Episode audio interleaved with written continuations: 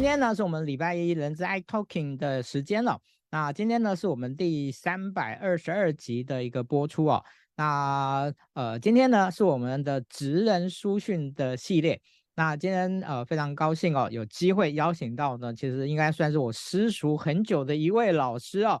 那这位老师呢，其实呢大家都称他孟子老师哦。那他本名呢叫廖孟燕老师。我们先请老师来跟大家打声招呼。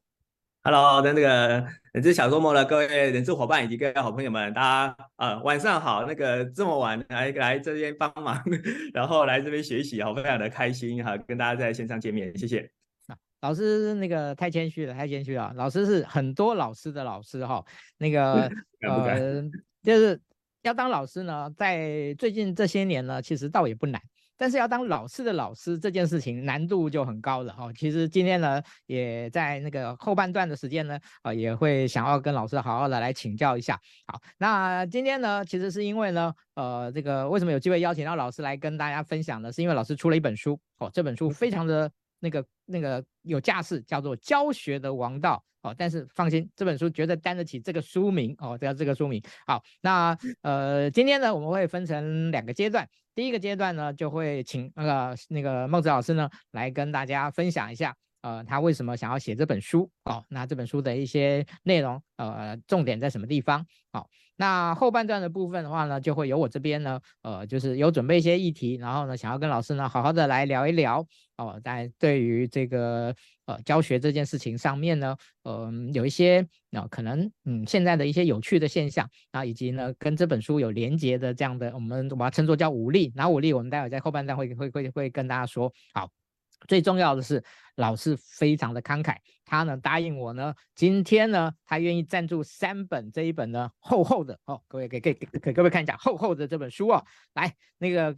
把我们今天的直播呢分享出去，然后呢在下面写上已分享。那我们今天最后我们就会抽出三位啊，来赠送这本那个老师很棒的教学的王道新书。好，那那个我们请我们的工作同仁呢把这个教学的那不是不是把这教学王道这本书的购书链接也放在我们今天的这个直播上面哈。那个因为抽到也只有三位嘛哈，所以呢那个大家如果想要看的话呢，还是可以直接上网去订购。啊，这个部分呢，那个非常拜托大家，这个书店呢，这个就是书书这个产业呢维持不易，好，大家我觉得大家大家要要多多买书，好，那多多赞助一下，OK，好，那呃，其实关于老师的这本书哦，以及老师的这个主题，哦，就是有关于教学这件事情，那嗯，其实。在在人资的伙伴里面，大家都知道哦，这个内部讲师培训的这这个这个议题啊，其实也是对于在呃很多的人资伙伴里面呢非常 care 的，因为这个其实会牵扯到整个企业的一个我们说知识管理的一个很大的很重要的这样的一个环节。那同时呢，这个内部讲师呢，往往也是很多企业作为人才培训。哦，以及鉴别呃，以及鉴别人才的一个模式哦，啊，我讲这个大概都可以，但是要把这个教学这件事情哦，怎么样让一个人，然后一个人他从显从隐性的知识呢，把它显性化，把它变成一门课。哦，我想这个其实恐怕也是很多人资伙伴呢，哦，这个念之在之的哈，希望能够找到更好的方法，更好的模式哦，那呃这本书。呃，我不敢说现在这个我我没有资格说这本书是经典哈，因为我觉得这个要不要是经典，这本书应该有有未来呢，有大家所沉淀出来。但是呢，我觉得这本书呢，颇有经典的一种味道，就是老师呢这本书呢，这个有高度、有深度、也有广度哦。那这个我不是随便乱说的啊，这个我们待会后面来跟大家做个说明。好，那我的开场呢，大概就到这边呢，哦，先这个缓一下。接下来呢，我会把时间呢交给啊这个小孟孟孟子老师，啊孟老师呢会呃来跟大家呢，呃用他那个非常那个这个诚意的啊做还做了 PPT 啊、来跟大家做一个说明。好，好，接下来我就把时间交给孟子老师。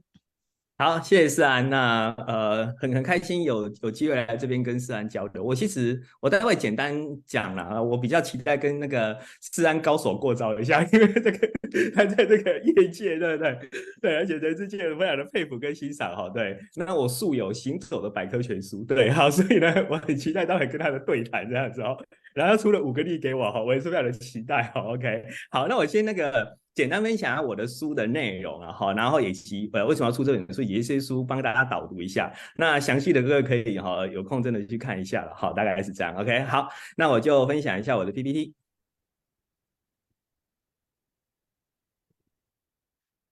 好，那因为我有我大概二十到二十五分钟的时间，所以呢，我就我就照我的语速会稍可能要稍微调快一点点哈。那如果有不清楚的地方，再随时呢呃让我知道一下，在留言区这样子好不好？OK，好，那我就开始呢跟大家分享我这本书叫做《教学的王道》。那为什么叫王道呢？因为跟我的呃个人的常常讲的一句话有关系哈，就是有道无术，术可求。有术无道，止于术。OK，所以呢，我喜欢去追寻所有事情背后的道，就是那个心法，那个那个最经典的东西是什么？那你才有办法千变万化，大概是这个概念哈。OK，好，那这本书呢，目前呢，呃，在上市第八天的时候呢，就有荣登到那个销售排行榜里面的博客的第一名。到第十八天的时候呢，我是某某的爱用者哈，刚好去上面买东西的时候看到哈，他既然呢也上了那个热销排行。的第一名都非常非常的讶异哈，然后后来呢，商周的总编呢，在第呃十月二号的时候就通知我说他已经呃接听。到那个通路不够卖了哈，对，库存不太够了哈，所以呢就已经进行二刷了哈，所以大概二十天就已经创下了二刷了哈。那这是我觉得个人一个呃非常好的呃纪念吧，就这样子 OK 好，那这也是跟大家做分享。好，那我的十二月十号的新书发表会，为了等这个场地哈，所以一直排到十二月十号哈。OK，那也希望各位有空可以来参加，我现场会做很多的教学示范，好，大概是这样 OK。那最重要的是我有送我的限量卡牌，呃，这个卡牌呢在。外面是买不到的，是我们是给那个职业讲师用的哈。但是现场来呢，商周会每人送一副哈，非常非常非常精致的卡牌哈，里面有六十张哈，分成四个系列。那各位如果有在内部授课啊哈，或者是在教学上哈，都非常好使用，大概这样子。OK，好，那我个人呢，应各位会会上来，应该也知道了我的背景了哈。那我就快速介绍一下我的背景。我待过，我我目前是央硕。要做国际的执行长，那我我目前还有个协会，就是中华人才发展呃发展呃培训专家联盟的理事长。然后呢，我经历过三家广告公司，那呃规模都还蛮大的哈。那其其他是我的专场。那呃统合一句话，就是在二零二零年呢，我同仁有帮我统计过哈，台湾前五十大上市公司。百分之九十大概都上过我的内部讲师培训课程了哈。对，那我目前呢比较特殊的呃的身份就是我也是国家人才发展奖的顾问跟 TTTS 的评委，然后再来是呃连续四年入选哈佛管理大师的百大讲师。那比较特别的企业经历就是我在呃友达集团呢上了十年的 TDT 哈，那我获得了八次的杰出外聘讲师。那这十六年来我大概也累积超过两万小时了哈，今年迈入第十六年，大概是这样。好，那我我服务过的。我我大部分都在企业内训的市场，好，各位如果都有一定的了解，那那我在都在企业内训的市场，那台湾的这一些比较龙头代表性的公司，大概也都是我培训。那我培训到现在的讲师的梯次大概是。为了出这本书，我算了一下，然后 大概六百多梯次这样子哈，然后培训大概是呃一万将近两万人的那个内部讲师啊，大概是这样哈。OK，好，那以上就是我大概简单的介绍。那接下来就是讲我自己的起心动念，为什么要当讲师这件事情。事实上，我待过金融业哈，我待过两家银行，那我也是银行的内部讲师。然后那时候我是负责新人训，然后呢，在内部讲师的过程中，我呃认识了非常多的新人，也呃带领他们走上金融业，也让他理理解金融业，而且。呃，乐在金融业工作类似这个样子哈，那我觉得在做讲师这件事情带给我很大的成就感。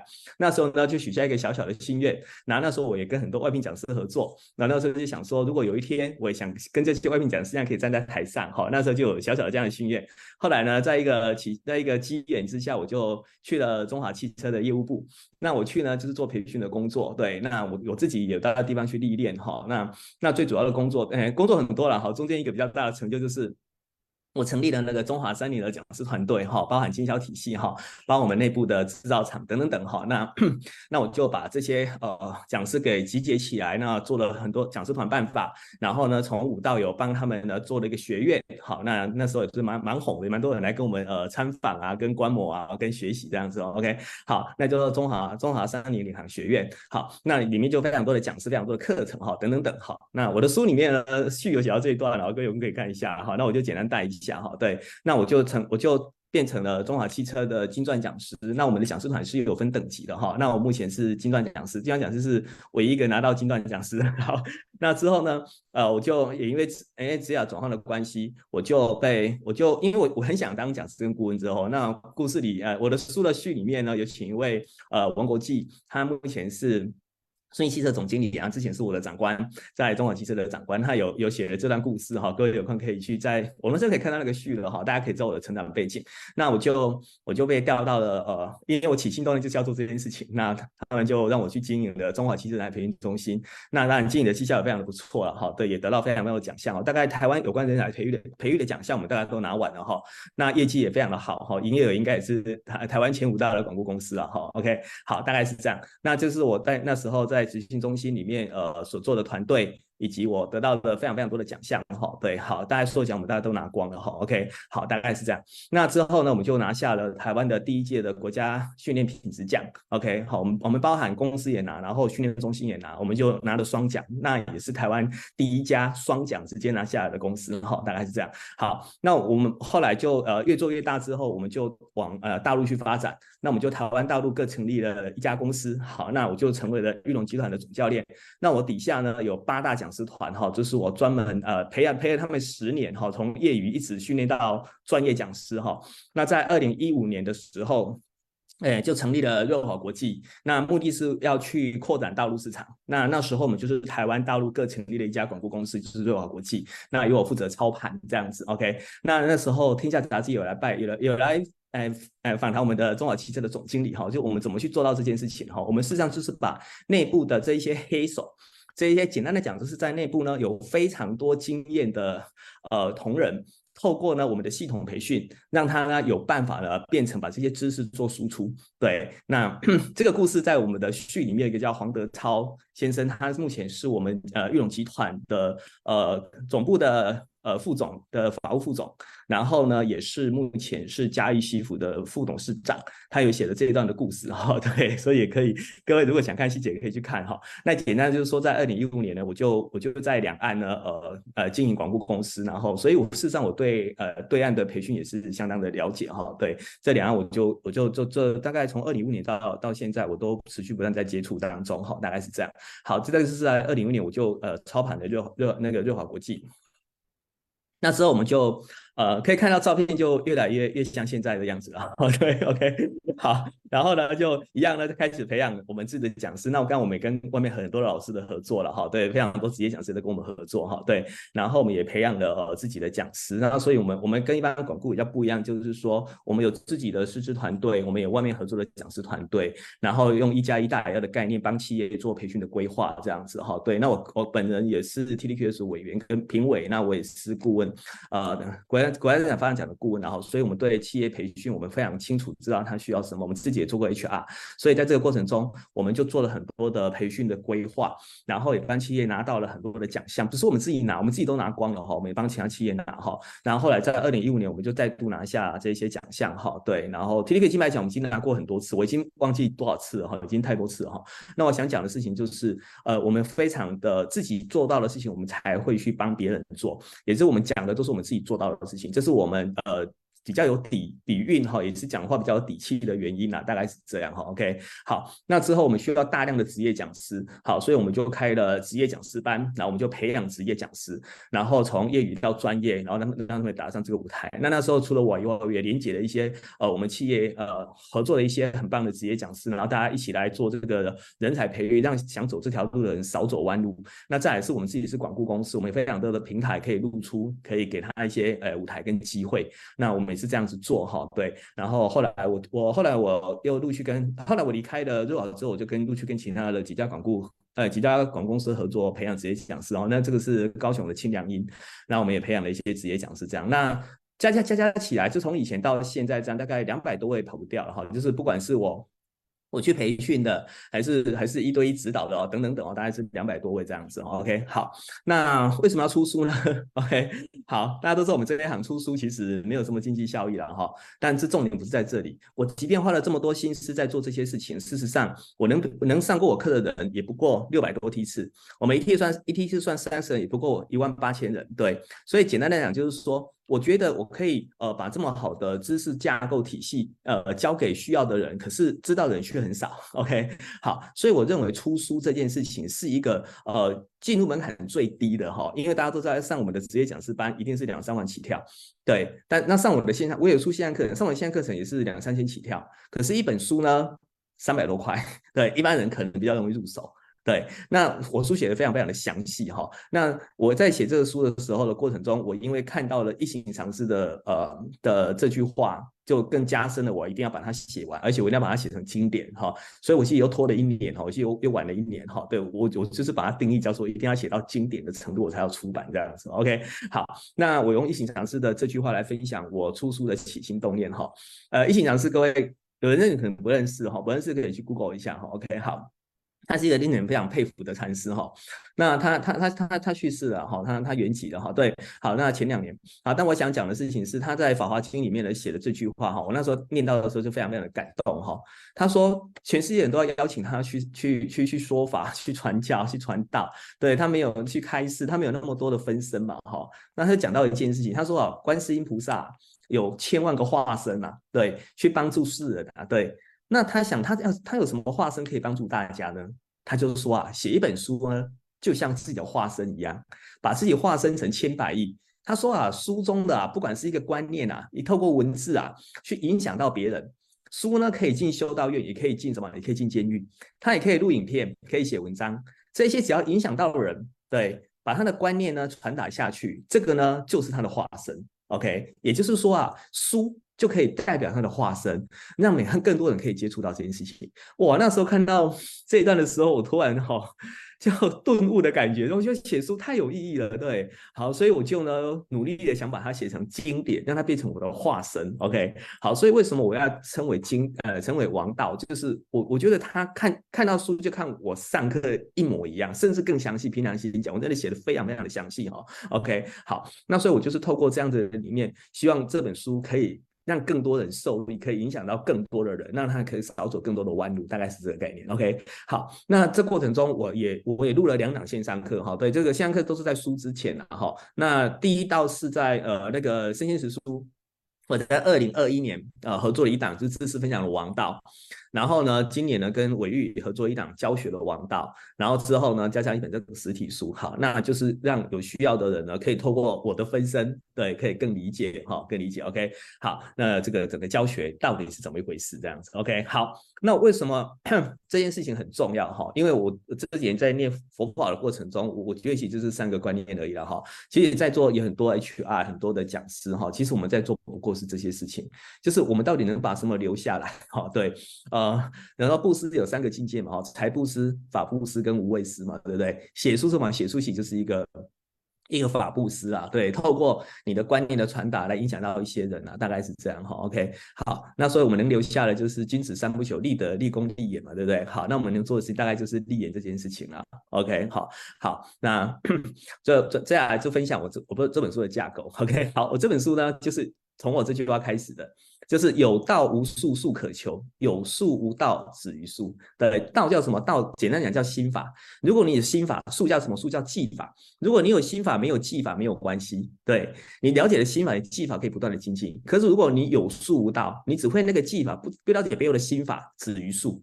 那因为我有建议台湾呢，目前呢在讲授教学这件事情呢，术非常的偏重。那我想知道，我想让我想让大家知道说，术背后其实是有道的。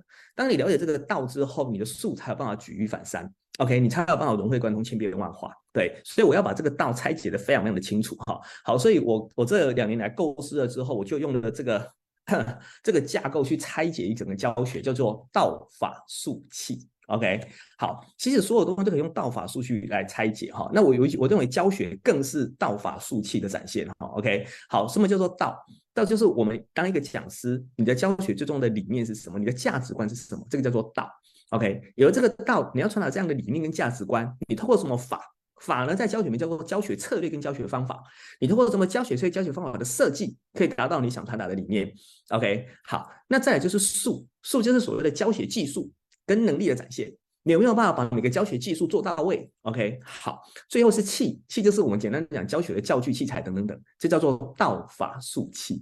好，我做个简单的比喻哈，事实上像人之小周末，我从之前在广顾业我就已经观察这个这个团这个这个社群吧，非常非常久了哈。好，所以我刚刚讲说思安是我非常佩服，他们从头从以前到现在一直非常非常的坚持的理念。OK，要把小周末作为人之界 OK 大家来分享。OK，好，大家来这边共同学习成长，而而不以真正的像我们广告公司一定要赚到钱为目的等等等。好，这就是他所谓的道，他的初心，他的理念。那什么叫法？他要透过很多不同的管道嘛，OK，不同的方法嘛，对不对？来散播他这样的理念。所以我记得他以前是写好多文章，他文章写的非常的好，我们之前都有在都都都有拜读哈。OK，好，他通过很多方很多的平台去让他了解到小周末这个这个这个社群。OK，好，那什么叫术？术就是你举举来讲，现在是直播，OK，好，你用直播这个平台，那你的技术到不到位？对，好，你的操作到不到位？你的主持流不流畅？等等等，OK，这叫做术。什么叫做器？器就是你用的这些影音设备啊，这些多媒体设备啊，这叫做器。所以其实任何事情都可以拆解成道法术器，OK，好，这样子你就很清楚知道你现在在做什么，以及你缺少的是什么。好，那我刚刚要讲的就是教学方法的设计，教学的技巧。大家太着重术，事实上要往往前再找出它的法是什么。OK，那个教学策略是什么？教学方法是什么？那个、那个、那个、那个才是更重要的，而不是只有术。只有术的技巧会变成花招，不知道这些花招的背后是什么。OK，好，所以花招的背后你一定有它的方法。OK，好，就做教学策略。好，再往前一点，为什么要做这些事情？你的起心动念，你最重要的核心理念跟价值观是什么？这个叫做道。好，那透过这个呢，我就呢把我的整个章节，我里面总共呃这本书有十个章节，我就用这样去去把它呃贯穿下来哈。第一个就是知识工作的使命与价值，这个其实讲的就是就就是所谓的所谓的道。之后呢，透过系统化教学变成一个法跟术跟气，OK，好，所以系统化教学的道与术就是整个的系统架构。然后之后我就从开场的。设计内容好，多元教学，这些就是法，这个叫法跟，其实每个单元都有道法术器，然后应该这么说了哈，不是只有，我是整个架构讲哈，OK，好，每一个每一个单元都用道法术去去去传递这样的理念哈，那你怎么样把每一个道每一个呃术做到位？但是前面那个方法步骤是什么，我会讲得非常的清楚，所以我大概每个单元都是从呃道，你例如说好，你提问的道是什么？OK，然后呢，数，你有哪些方法可以提问？再来，你提问的技术跟方法跟技，你那个技巧要怎么设计？题目要怎么设计？好，最后你可以用哪些呃哪些教具啊来辅助你？哈，就是道法术器，大概是这样子。OK，好，这个我就不赘述哈，就总共十个章节。那那八九十呢？哎，这这本书要从头开始看哈，不能从中间看。对，好，一定要从第一章、第二章。开始看，看完之后，我们就是从头开始看哦，不要从中间看哦。对，你从中间看，你你会你会学到术，你会忘记那个背后的法跟道是什么哈。对，好，所以你要从前面开始看，好不好？OK，好，那唯一可以单独看就是第八、第九、第十，好不好？第八、第九、第十呢，就是魅力台风嘛哈，以终为始的教学设计。那因为各位很多现场很多的 HR，你看我相信应该会很有帮助了哈。因为我们去规划一个企业的教育训练，或者你想打进去企业内训的讲师，你一定要了解所谓的 PDDL 跟 ADDIE。那这个我相信目前在市面上书没有人讲得这么清楚的哈，把这两个东西很很很大白话的把它讲得非常的清楚哈。如何达到学习成效以及组织所要的东西哈，大概是这样。OK，好，大概是第九章、第十章，你可以呃八九十你可以独立看哈，其他我希望你可以可以往往里面去看这样。OK，好，接下来我就我就呃。我就跳着讲好不好？因为因为我觉得时间不太够哈。OK，好，呃，我想知识分享者的三大价值啊，我觉得最重要的就是这三个：自我成长、教育跟利人利己。好，大大家都说，哎，那我把知识传承下去、分享下去会被取代啊，等等等啊。OK，好，我所以没有提到两个很重要的观念哈。哎，不用担心被取代。我最后一句话贯穿结论就是：始终模仿无法超越。对，我们这行也是啊，你讲的所有课程，你讲过听过，大家可以模仿你啊，但是始终模仿无法超越。对，OK，你如何做到始终模仿，无法超越？好，再来利人利己。对，做到这件事情，其实感觉这样子在帮助别人，事实上最后还是回到你身上来。对，这个过程中你也得到了自我成长。OK，好，这就是呃多一个质量者你会得到的修炼跟成长。好，那教学呢，最终的境界，我用我有一年在友达的教师节大会，呃，最后分享的这一章哈，这是我对教学最重要的理念哈。我说啊，教育不是填满一桶水，而是点燃一把火。你如果可以点燃他心中那一把火，那个其实是所谓的道。你让你让他了解教学的意义跟价值之后，那个法术器他会自己去修炼它。那那个道是重要，你没有传到非常非常重要的道哈。不管你讲的是什么主题，对，好，这都是我想分享的。好，那我的章节里面呢，第一个章单元有讲，因为大家都想走入这一行哈，这几年非常非常多的年轻的讲师想走入这一行哈。OK，好。那走入走入这一行，你的定位在哪里哈？我做了很详细的拆解哈，就是你到底是经验理论比较强，理论比较强，还是经验比较丰富的哈？OK，你是在职场历练很久很有经验的，还是你是学术界出来的，还是你根本没有经过企业，你就是去去考了几个证照，然后学了几个证照你就出来教哈，都没有关系，你可以找到你自己的定位跟价值。OK，好，那这个我在呃单元里面有先做这件事情，那你先把自己定位定位清楚之后，你才知道。你的道是什么？你能给人家什么？之后你才能去想法术器这些这些事情。OK，好，好，那一个一个讲师系就是这这三个角色可以讲吗？一个就是导演，其实导演就刚刚讲的道了。你要很清楚知道你这个课程要传达的理念是什么，最后要达到什么样的成效。OK，当你了解之后，你的术、你的法跟术怎么设计在你的教材里面？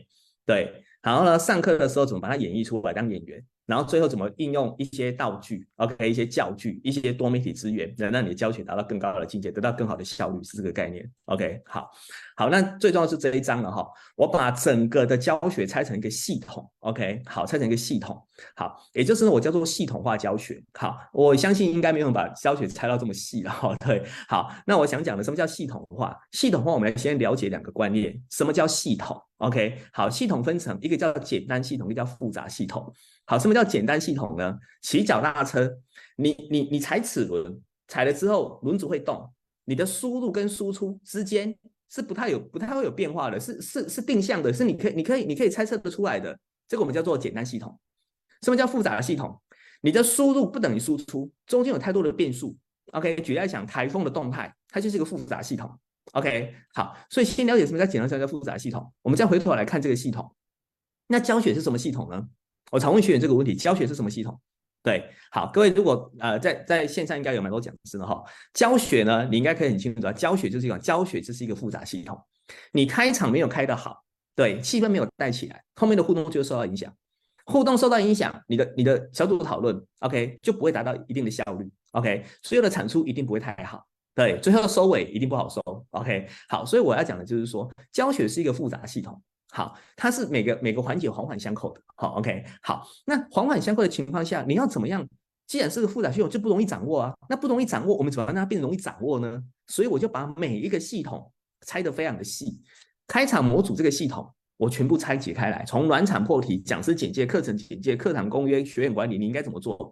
它的道法术器是什么？OK，主体模组就是所谓的教材的内容。OK，你怎么去收集教材？怎么去编撰教材？怎么起承转合？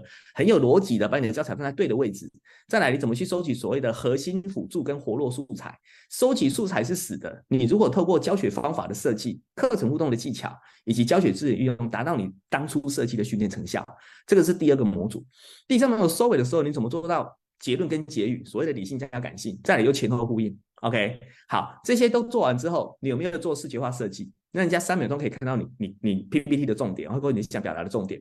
最后你透过五大有颜值的表达力，把它表达出来。你懂不懂？懂不懂什么叫言之有物、言之有理、言之有序、言之有情、言之有趣？OK，这叫做复杂的系统。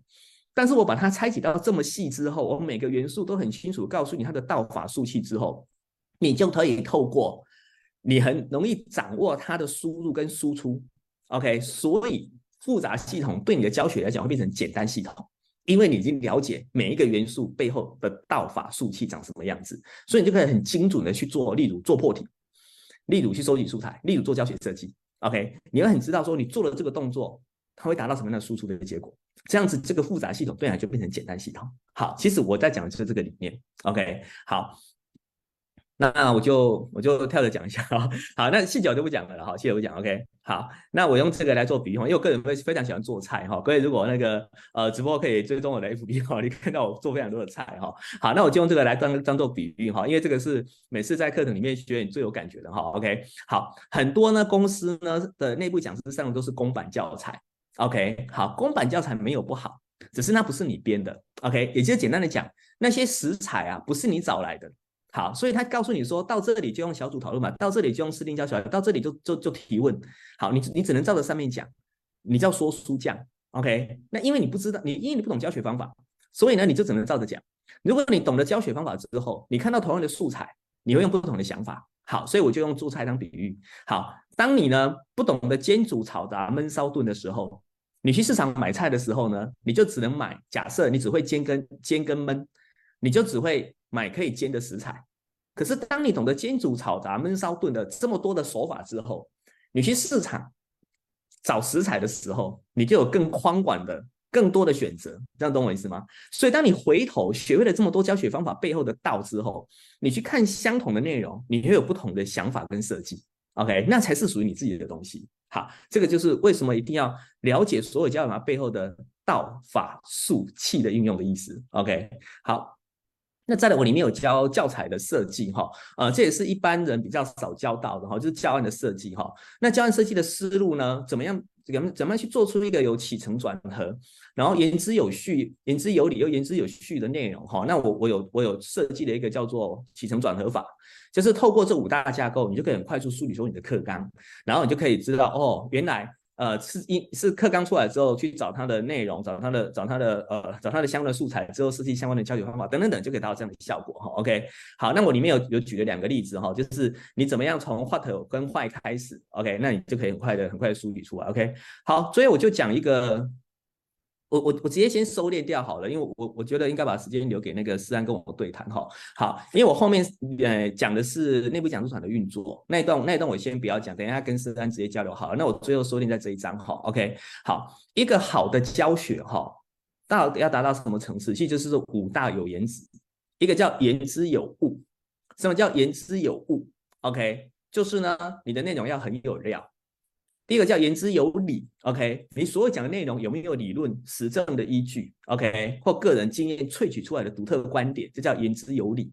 再来言之有序，OK，很多人呢很会讲，可是讲完之后呢没办法学习模仿跟复制，那还是他的东西，OK。所以如果你你是你教也是言之有序的，OK，那他可以学习模仿跟复制，OK，是有架构有逻辑的，好，这个会比较有价值。最重要是言之有情跟言之有趣，很多讲师可以做到前面三样。但是情跟趣就差了一点。什么叫言之有情？你上课有自己的感情的投入，你的真诚，再来你有自己的案例跟故事，有你自己的生命，那叫言之有情。最后叫言之有趣。言之有趣，大家也说啊，上课幽默风趣，上课幽默风趣只只是加分，不是每个老师都上课幽默幽默风趣。但是如果你可以透过教学设计，OK，你知道这个哪个时候操作？操作哪些教学方法，它的让学员去互动，那让课程呢达到更有效率，它其实就会变得比较有趣。OK，好，这就是我一直强调，一个好的教学就要掌握这五个。OK，好，最后再多说一个，就是呃，那刚刚因为在做很多 HR 哈，所以我讲一下这个，我里面的第九章里面有拆解 pddr 跟 ADDIE 的的方法，哎的意义。一般、哦，大家讲教学设计都会讲 ADDIE。但是 ADDIE 是什么？ADDIE 是一个微观的，OK？P D D L 是一个宏观的，OK？好，简单来讲就是说，P D D L 是让企业把训练从支成本支出的概念转化成人才投资的概念，这叫 P D D L。ADDIE 是它是一个结构化的教学设计，你透过 ADDIE 可以设计出一个好的、好有价值的、可以达到你学习成效的学习方案。但其实它要架构在 P D D L 底下，所以我说，如果你了解 PDDRO，从宏观到微观，再从整体到细节，前后一致。这样子你才真的有办法帮企业设计出一个符合组织未来发展的一个好的课程跟好的培训方案。好，所以这是也是市面上比较少人这样拆解的哈。那因为我本身是委员，我也是国家这样发展的顾问，所以我非常的重视这件事情哈。好，所以我就会去拆解这些东西，让大家了解你现在做的事情，你现在只是设计一个课程，这课程对公司组织未来的发展、对人才培育、人才发展到底有什么贡献？好，等等等。OK，好，以上我就不讲了哈。我后面是那个经验萃取跟那个。跟内内部讲师团的运作，那个待会跟那个依然那呃自然交流就好了哈。好，所以我就送大家这两句话。人生不只要应得的价，更要帮助别人一起完善。OK，好，我出本书的理念是这样，当讲师其实也是这样了哈。对，然后最后就是送大家上叫守破离。对，好，守就是你只要遵守我的教学系统跟架构，基本上对你的教学应该是在八十分以上。接下来各位叫做破，破叫什么？破叫做突破。你要你要你要开始去突破。当你了了解心法的时候，那个技法你就有办法去突破，去千变万化。最后你要理理叫什么？李教授有自己的风格、自己的魅力、自己的故事，对，就是无可取代。好，就是守破离，OK，好，所以用这三三个字跟大家做呃，这我简单的分享，OK，好，以上我先到这边，谢谢大家。好，谢谢孟子老师哦，那个我想大家一定是听得意犹未尽哦，那个我之后有机会哦，那个我想应该呃，其实老师刚刚有提到他有一些课哦，事实上是是有在就是有在那个在在那个。贩售的哦，所以大家如果有兴趣的话，也可以去去购，也可以去去那个订阅。好，那其实我们在这一次的课程呢，哦，就是这次的直播之前呢，我们我跟老师呢有稍微讨论一下，就是我们在这个后半场的 Q&A 的部分呢，我们要怎么样来进行哦？那我那时候有跟老师提到说呢，老师的书上面有写的教学力跟影响力，但是我看完老师的书以后呢，我把它加上了三个东西，叫做教案力。解答力跟转换力哦，好，那我想呢，在后面的部分呢，我们会以这个五力为为为主，好，来跟老师稍微互动一下。好，那我觉得教学力的部分哦，就是呃，大家其实对于怎么样去好好的上课这件事情呢，其实我想现在已经有很多的的人哦，会愿意好好的去学去学习哦，但是呃，我觉得大家上课这件教学的能力这件事情呢。一直有一个迷失啊，叫做就是你你是不是这个是天生是不是能吃这行饭的？好，天生是不是能吃这行饭的？好，所以我我想要请教老师哦，在你教过的人呢，也不一定每一个人都是口若悬河。所以如果他本身呢，就是比较不是属于那种那种口条非常犀利的、非常流畅的人的时候，那在这件事情上面，怎么样在教学这件事情上，您您会给他们什么样的建议？好，很好的问题。呃，我之前在呃培养我们自己的内部讲师的时候，其实我我们集团有大概五十几个。OK，好，那很多就像刚那个其中有一部分就像思安讲，就是他他其实口条没有很好。那我们通常分两两群哈，一群就是讲师，一群就是顾问。对，好，那一群就是经验比较丰富，然后表达没那么好；一群的表达很好，经验没那么丰富。OK，那是可以相辅相成的哈。也就是说，如果我们去推给企业的时候，我们如果推双讲师的话，一个讲师可以去上课，一个讲师跟顾问去做分享。好，那怎么样让让让他像我们企业很多人内部讲师口才不是很好，怎么让他敢上台这件事情？其实我刚刚讲过，导演有三个三个角色：导演、编剧、演员。事事实上，他为什么不敢上台呢？是因为他演员演得不好。为什么演员演得不好呢？因为没没有一个好的剧本。如果一个好的剧本，他照着演，其实哈不会差太多。OK，好，那为什么没有好的剧本呢？因为他不了解导演。OK，所以他不了解系统化教学。他如果了解系统化教学，编出一个好的教材。所以我们这几年做了非常多的东西，叫做企业精品课程，就是帮企业直接打磨出他们到哪里要文要用什么教学设计，到哪里要带什么活动，到甚至到哪里要讲什么笑话，全部把它编好。所以他只要照着上面讲，其实我讲的可能是。八十五分的、那你说跟一般呃跟其他表达很好的可能差个十分，他别人可能是九十分，可是他也不会差到哪里去，就是说我们可以维持到一定的水准。但是你说要再加分，平常心讲，我我蛮同意思来讲，就是讲是有点挂神型，那个人格特质还是很重要的哈。对，好，那你能做的就是用剧本来辅助他，大概是这个概念。对，然后让他多一点多一点讨论跟经验分享，在教学设计上啊，对，减少他表达个人表达的那个时间，对，透过别的手法的教学设计来处理掉这件事情，大概是这样。好，谢谢老师哦。那个大家如果想要学习啊、呃，就是。又正统又丰富啊，又有效的这个教学技巧的话，我想在这本书里面呢，其实有算是非常非常完整啊。这个比你去网络上面呢这边东收集来那个西收集去的话，那个要要要方便啊，要有效多了。OK，好，其实老师刚才第二个我想跟老师讨论，就是刚才老师有提到的，就是有关于这个教学的这样的一个框架的部分。好，那呃，其实教案这件事情哦。呃，其实如果学教育的人，大家都知道教案是怎么一回事哦。但是其实呃，一般我们在企业端哦，或者说这个这个啊、就是一般的这种教学那个的一个教学者，可能都比较忽略了教案这件教教案这件事情啊。哦，那我在这边呢，其实有两两两个两个小问题想要请教老师啊。第一个就是呃，教案是不是一定要的？哦，这个是第一个，这是第一个第一个问题。好，那第二个问题是，哎，现在其实有越来越多的，我把它称作叫做书转课，哦，就是呃很多人呢，他就是很多很有一些老有些老师开一些课，就是把一本书转成一门课。好，那呃我没有说好跟不好这件事情，我我没有任何价值判断的意思，只是我想要听听老师对这种书转课的部分，呃，您您个人的看法。那你觉得会需要有什么注意？有什么需要特别注意的地方？好，我先回答第一个问题：家人需不需要呢？呃，以内部讲师来讲，我们做的所谓的精品课程，它是需要的，因为它要传承。那如果那张 PPT 只有你知道怎么讲，那后面的人可能会看不懂。对，所以在内部讲师里面，我们打磨精品课程，所谓的标准教材化的话，教材标准化，因为把隐性知识显性化嘛，然后显性知识趣味化嘛。OK，那那你如果没有写教案的话，后面你们看不懂。你你知道怎么讲，并不知道。所以对内部讲讲来讲，我我是认为是一定要有，好，比较容易传承的哈。OK，好，但职业讲来讲有没有，我倒觉得还好。但是前提你要做一件事情，就是说，因为我遇到太多职业讲师是不会写、不会写、不会不会编教材。OK，很会讲，不会编讲，或者教材编得很 low。我们到现在还是看到很多讲师编得很 low 啊，职业讲师都还是很 low 啊，对，还是没有起承转合啊。就我看太多了哈，对我底下两三百位讲师能能说服我的，平常心讲没有多少，对，好，那那连我看连教学目标都写错，连教学目标都不会写，对，好，所以我要讲的是说，职业讲师要先自己学会。整个从系统架构，我书里面的第九章讲的，我连表都给你了。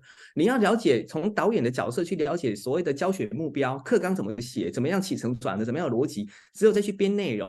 之后，然后哪个你要用什么教学设计，这个你至少要懂吧？你你当你编完之后，你变成一套。你已经上了一年、两年、三年之后，你当然不需要教案了，你看了你就知道怎么讲了。但是问题是你在设计的前提，如果没有这样的系统架构，你就是东抓一点西抓一点放一放就这样而已啊。好，那这个问题就延伸到第二个问题。第二个你一般叫做方书为课，就是把这个把这个书翻一翻之后弄出来变成课，可不可以？可以。但是呢，回到我刚刚讲的，一个好的教学是五个东西。言之有物，言之有理，言之有序，言之有情，言之有趣。好，翻书为课的好处是，因为这个书你会把它变成课程，一定它非常有架构跟逻辑，所以言之有物基本上没有太大问题。再来，言之有理，它最好的是言之有理跟言之有序，因为它的章节目录跟那个架构一定非常清楚，你才会想要变成课程。好，但是你要补的叫什么呢？言之有情跟言之有趣。OK，因为如果你照着上面去做这件事情，你叫做说书匠。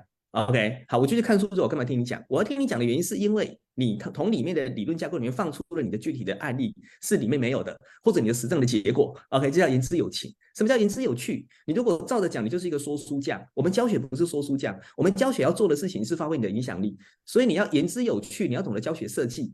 就回到我刚刚讲的，内容是死的，你怎么透过教学设计让学员去参与你的课程，或者透过教学设计让让整个过程更有效益，让他们学到东西。OK，那这就要回到前面的言之有物，你到底要带领他们从这本书学到什么东西？是你的观点，是这个概念了哈。对，不然就会变成说书匠，就这个概念。对，好，以上。好，谢谢老师那个快很准的回应哦。好，那接下来要跟老师聊一聊的是有关于解答力这件事情。那呃，解答力这件事情，我老师在课前我们有跟老师稍微先对焦一下。呃，我在我我我的这个从老师的这个书里面，我们来讲解答力应该分两个层次哦。第一个就是，其实有时候整个课程本身就是在做一个解答。好，那呃，我要怎么样去铺陈，怎么样就要这个是我们前面也许两前面所提到的。那呃，另外一个部分就是，有时候我们会在开开始的时候。会去用某一种的问题的的一种一种一种那个规划来引导学员啊，引导学员哦，来对于这一个主题，对于学习呢产生兴趣，然后来进进而来解答这个问题。好，这个是我觉得解答力的一个这个这个一个从主这一个整体的层次。那另外一个比较个体的层次就是，有时候我们会问到各每个人会问到很多的问题，那很多的问题哦，其实问的很精确的问题哦，其实挺难得的。往往有时候问题是。呃，可能呃大而不当，或者是呢过度的这种，就是太太太钻牛角尖的这种题目。所以当呃，因为老师的经验呃经验很丰富啊，所以当呢当这个如果问到一些问题的时候，明显呢提问的人的问题是不恰当的，但是我们也不可能扫他的兴。那这个时候呃我们要怎么样去回应会比较好一点啊？我想在这两个那那部分也请教老师一下。OK，我先回答第一个哈，第一个第一个里面有个章节在讲这件事情，就是我认为这是市面上比较少人教的这么细的哈，我把后面的道讲得非常清楚哈，所以提问的设计其实叫做资讯不对称，你的问题必须要所谓的巧设问题，什么叫巧设问题？巧叫做巧妙，所谓的资讯不对称八个字，情理之中，意料之外。如果你这个问题可以造成情理之中、意料之外，学员以为他的答案是对的，结果是错的，他就很好奇接下来你要讲什么。好，这是第一种。第二种呢是，他会觉得，哎，怎么可能？怎么跟我想的？哎，怎么怎么没有想到这件事情？OK，我举两个例子哈。OK，好，我最近在上某一家寿险业，他在推长照险，他就问大家说，你知道你有一天可能会返老还童吗？对，好，那各位可以猜测他想他想讲什么？失智嘛。OK，好，你有一天会变成杀人犯，你知道吗？对，因为很多的长照悲歌就是最后呢把亲人给杀了。OK，好，那呢我在那个航空公司，他有一题就是，你知道为什么飞机的窗户是圆的不是方的吗？OK，好，你知道 Seven 呢，呃，一年卖几颗茶叶蛋吗？OK，好，你知道泡面其实没有防腐剂吗？OK，好，当你当你先引起引起他的好奇跟兴趣，而且跟他想的不一样的时候，OK，他就会想听下来，继续往下听。那那你的解释是什么？你的说明是什么？这就是透过提问来引发他的兴趣，然后呢，把他的关注力再拉回你的课堂上来，是这个概念。OK，这是第一个。其实它背后的道叫做资讯不对称，所以你需要找出第资讯不对称的题目，就情理之中意料之外，或者饶富趣味的答案，这是这一类的，就是所谓的好问题，大概是这样。好，我回答第二个哈，第二个就是。这个我书里面有举有有举举好多的情境哈，例如他叫挑战型的，他来吐槽，OK，挑战型的学员或者离体的学员等等等，好好，那我就把这两个一起讲哈。这种就是他不是真的要问你问题，他可能问你一个很离体的问题，或者呢他问了一个不是很适当的问题。好，那这个技巧是什么呢？好，首先几个步骤哈，第一个步骤我们就我们就我我们通常是跟他讲说，呃，很很很高兴你愿意把你的想法提出来，我很肯定你愿意把你的想法提出来。我们今天不要说对错，我们就是先肯定他。第二个呢？把问题转出来，在座有没有人跟他有一样的问题？好，那想必这个问题应该是没有，因为是比较偏的问题。OK，好，没有的话呢，就直接接第三，接接最后一招。好，如果现场没有人有同样的问题的话，我是不是先不要耽误大家的时间？我们先把大家想听的部分讲完，你的部分呢，我下课再个别跟你请教。因为如果你比较特殊，OK，因为没有人关心嘛，没有人关心。如果你去处理他的问题，会有什么状况？你知道吗？其他人呢，第一看好戏，第二。他会觉得老师，你干嘛理他？你干嘛浪费我们的时间？我们没事干，你就解决他的问题，肯定解决了五分钟。那那我们他们其他人要干嘛？你把他们晾在那边，这是不对的。好，所以用大家的时间压力来压制这个人，那我就不相信他会站起来跟大家讲说不行，我要老师解答完才能继续。我觉得这个几率不大。OK，好，这是第一个。转出来之后，没有人有兴趣，直接直接隔离掉。OK，用时间的大家时间的压力。第二个技巧是你转出来哦，结果有人举手说。哎，我们也遇到同样的状况，哎，我们有这个问题，那怎么办？那就请他们分享嘛，那就请他们分享说，哎，那你，那你看法是，你看法是什么？那再来哈，你要想一件事情哈，通常啊会举这种很例，这种人都叫做把例外当原则，对，会举这种把例外当原则，他一定有他的想法，所以这时候呢，就我我我讲的是第二个情况，你必须要解了，因为好也也五六个，然后三四个也都举手说他们有同样的问题，这个时候我们只要把问题升华，升华上来。变成中性问题来讨论，那讨论的前提就是请他们分享，跟请他把想法讲出来。好，那这样子呢，你再收集一下他的想法之后，再回馈给他。但是一样哦，这还是少数人，所以不要花太多时间。你假如说我先简单回馈，OK，好，那这个部分我们下课再个别讲就比较特殊。那我们先把时间还给大部分的人，好，我大概用这样的手法去处理掉。好，以上，对，嗯，好，谢谢老师。好，接下来呢，我们来聊一聊转换力这件事情啊。好，那其实转换力我指的呢，就是我们可能呃，人资伙伴呢，如果比较熟悉的话呢，我们有个专有名词叫做呃，就是学习迁移，哦，学习转换这这这这个部分。那意思就是说呢，就是今天上完课，我们要怎么样啊、把它真正的有效的运用啊，让学员能够有效的去转换这个部分。好。这个其实其实是很重要的，其实有很多的课，今天我们在谈所谓的这个这个所谓的课程的那个课后的的这样的一个绩效啊，就教学绩效呢。其实如果你今今天呃这个转换的能的的一个部分你完全没有注意的话，那你后面的转这一个绩效部分当然一定就出不来。好，所以我想要在这个地方来请教一下呃这个老师，就是在整个的教学的这样的一个一个设计里面。怎么样去有效的，或者说是怎么样去提升哦，在有关于转换的这样的一种效益。好，那这个转换呢，呃，其实很多人其实会搞不太清楚哦，什么叫转换？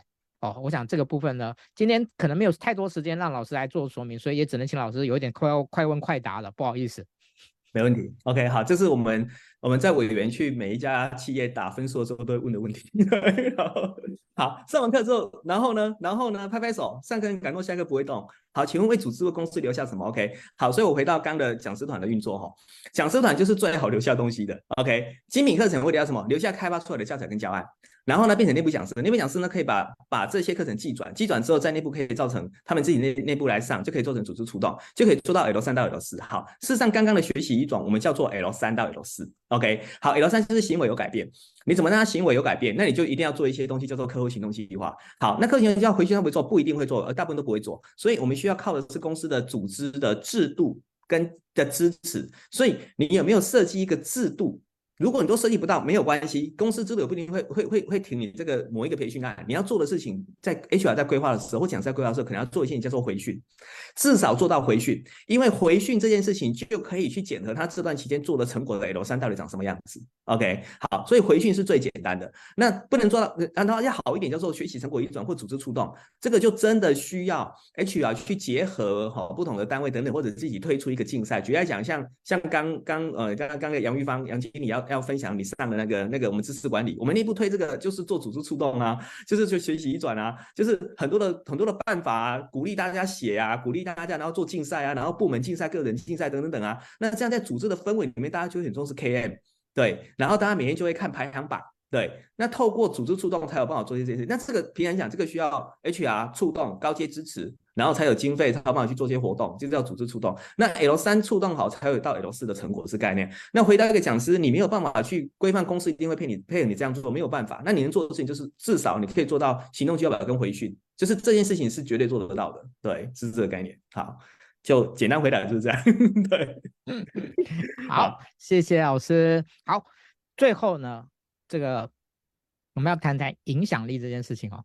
那呃，其实老师在这本书里面倒是没有特别去定义影响力这件事情啦，好、哦，并没有特别去定义影响力这件事情、嗯、哦。不知道我我我我我我我有搞错吗？老师，第一章了，第一章了，这是第一章。OK OK，呃，这是这是功德的价值啊，就是已 已经已经把以终为始这样的这个概念拿出来了。OK，好，嗯、呃，其实我我我所谓的影响力是是想是要谈一件事情，就是说，呃，我觉得有些课呢是。上完了也不能说没有用，可是它不会产生组织性的延续，就是它可能跟文化没什么太大关系，它可能只是某一种的呢某一种的这样的一种这种可能就是一个一个技能或者是一个知识的一个一个一个一个一个传授，好，也许也传也也许转换的也不错，但是呢，呃，我们也有看到有一些公司的课，它是达到了某一种全民运动哦，全组织的调整，全组织的变动哦，已经是。某一种的所谓的组织变革，或者是呃企业变革的这样的一种推力的这样的一种水准，好，所以我有点我有点好奇的是，老师这样子的形态的的课程，哦，什么样要要怎么样去思考这这件事情？因为我觉得对于可如果说我们要让老板有感，我觉得达到这个层次，我觉得是最重要的。就是它不只是一个课了，它是一个跟企业文化、跟组织的的变革推动已经有高度连结的这件事情。所以有有没有这样的经验可以可以请您跟大家分享一下？因为我我觉得有些公司是达到这样的水准的，但是有些人可能对这种这样的水准可能连想都没都想不到，到底是怎么一回事？啊，真的吗？这个其实 T D Q S 金牌就在评这个啊。我我们得过这么多次金牌，跟国家奖发展奖，其实我们看的就是这这个其实就是 L 四了哈。对，好，就是回到我的第九章 PDDR。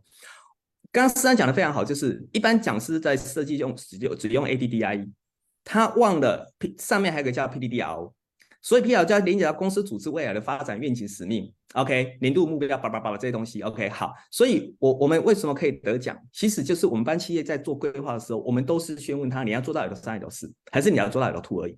好，如果你要跟组织目标去做连结，我们委员也是这样设计的哈。OK，好，那我就我就举举举两个例子好了。第一个就是客诉的课程，好，我们客诉的课程会怎么做呢？我们客诉课程就会就会先先去结合我们我们辅导过一家保险公司，好，他的客诉呢，因为他营收增加，所以他的客诉率就就就就飙高，然后呢，然后是两百多件，然后他要降。到五十件左右。OK，好，他觉得这是合理的。好，OK，那我们就锁定这个目标嘛。好，那锁定这个目标是跟跟他的目标去做结合。接下来我们就要开始做课程，再做流程的改造，然后呢做什么？做话术的应对，然后之后做神秘课。OK，然后去督导他们等等等。好，我们真的在第二年呢，就从两百多通的课数直接降到五十几通，甚至是是降到三十几通而已了。好，这是就是马上可以看到这个成效。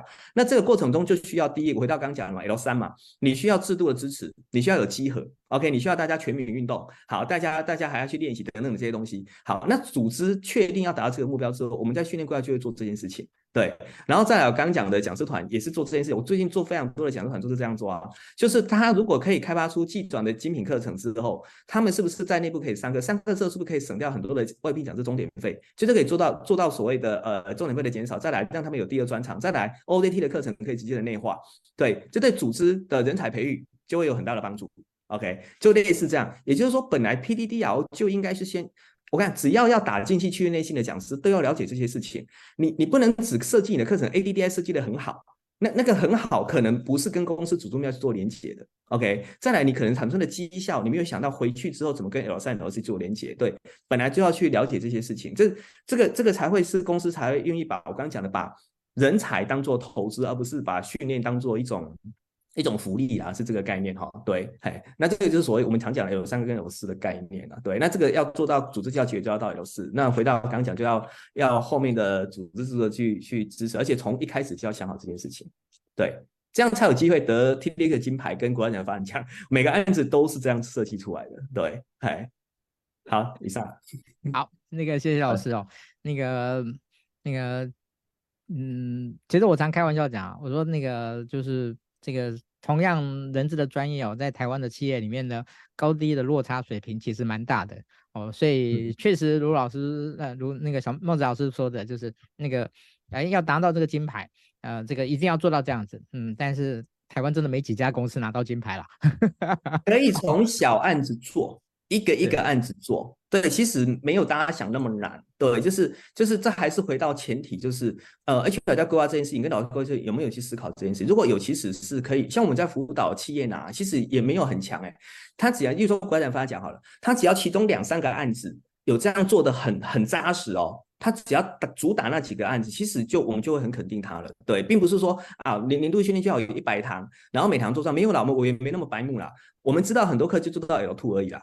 但是核心训练课程属于公司的核心的，再来长期一直重复使用的课程，这个东西就事实上应该做到 L 三跟 L 四，这才能公司做传承这件事情。对，嗨，然后可以从一个案子一个案子慢慢的做，是是这个概念。对，嗯，好，好，以上，OK，好。那个老现在已经其实已经九点一分了哈，但是呢，那个我们那个今天呢算是意犹未尽哈，所以呢我们还是要把 ending 好好的做完。好，那我待会呢会那个稍微对于老师今天好以这本书呢做一个这个最后的 ending。好，那在我 ending 之后呢，也可不可以请老师呢呃针对于教学这件事情啊？能够给最后哦一个小小的总结，给大家一个小小的叮咛，好，给 HR 伙伴一个小小的叮咛。OK，好，那今天非常高兴哦，就是邀请到老师来跟大家分享呃教学的技巧啊。其实我觉得不只是技巧了哈，刚刚老师已经告诉我们，其实是道与术的这样的一种呃非常完整的框架的这样的一个一一个展开哦。那呃，其实我觉得在最近的这几年呢。教学好，怎么样告诉别人学习好，以及搞怎么样去教导别人这件事情呢？成为显学啊？为什么？呃，因为我觉得一方面是啊，整个这个知识的的一个发展非常的快速，大家在学习上面呢，其实是有非常大的一个一个迫切的需求在的。好，那另外一方面呢，就是大家又怎么样？哦，因为我们说我们要生活与工作平衡嘛，所以呢，我也不能把所有时间都拿来学习啊。所以我们怎么样把有限的时间呢，做有效的学习这件事情？哦，其实它就更考验教学者在这件事情上面的这样的一个设计规划。好，我想这个是呃，我们从这个需求面推动教学的提升啊，我想这个是大家可以看得到的。好，所以呢，呃。大家越来越有福气哈，就是呃越来越多的老师哦，像老师像那个孟子老师一样哦，不断的提升在有关于教学的这样的一一个能力上面哦，让更多的人在学习这件事情上面呢，能够更事半功倍哦。我想这是今天最后我想要分享给大家的。OK，好，老师。好，那我送两句话给大家，就是讲台很小，舞台很大。对，上台一小步，人生一大步。真的，你你只要愿意去做，开始做知识传承这件事情，你讲台很小，但是你的人生的视野会不一样，你也会结得非常多的的人脉。然后我们这一行是这样哈，进讲师这一行就是，呃，我我讲四个循环，然后书里面有写，第一个叫以教为学的，每一次教学都是一种学习跟成长。然后你会得到什么及时反馈，包含你自己，包含学员给你的回馈，你会有及时反馈。回来做什么？回来做微小改进，微小改进完做刻意练习，刻意练习完之后再去上课，再以教为学，再及时反馈，再微小改进，再刻意练习，一直这样循环。对，最后你就会发现，其实最大的收获就就是你自己。你会把这个知识打磨到我讲的熟精通的境界，大概是这个概念。OK，好，那我今天还是要强调系统化教学哈，就是系统这件事情是很重要的。你你不要只是其中的一块，那叫做树。你如果了解系统化教学之后，你会知道你走到哪里。你你运课起来真的是行云流水，你非常知道你在干嘛。这是我一直强调的这件事情。所以为什么叫做教学的王道？大概是这个意思哈。好，以上。好，谢谢老师啊，感谢大家的这个呃今天的收看。然后呢，希望呢。今天呢，哦，让大家呢那个看到哦不一样的孟子老师。那我们今天的直播呢就到这边告一段落，我们下次见，拜拜。好，谢谢大家，欢迎大家参加我的新书会。好，拜拜。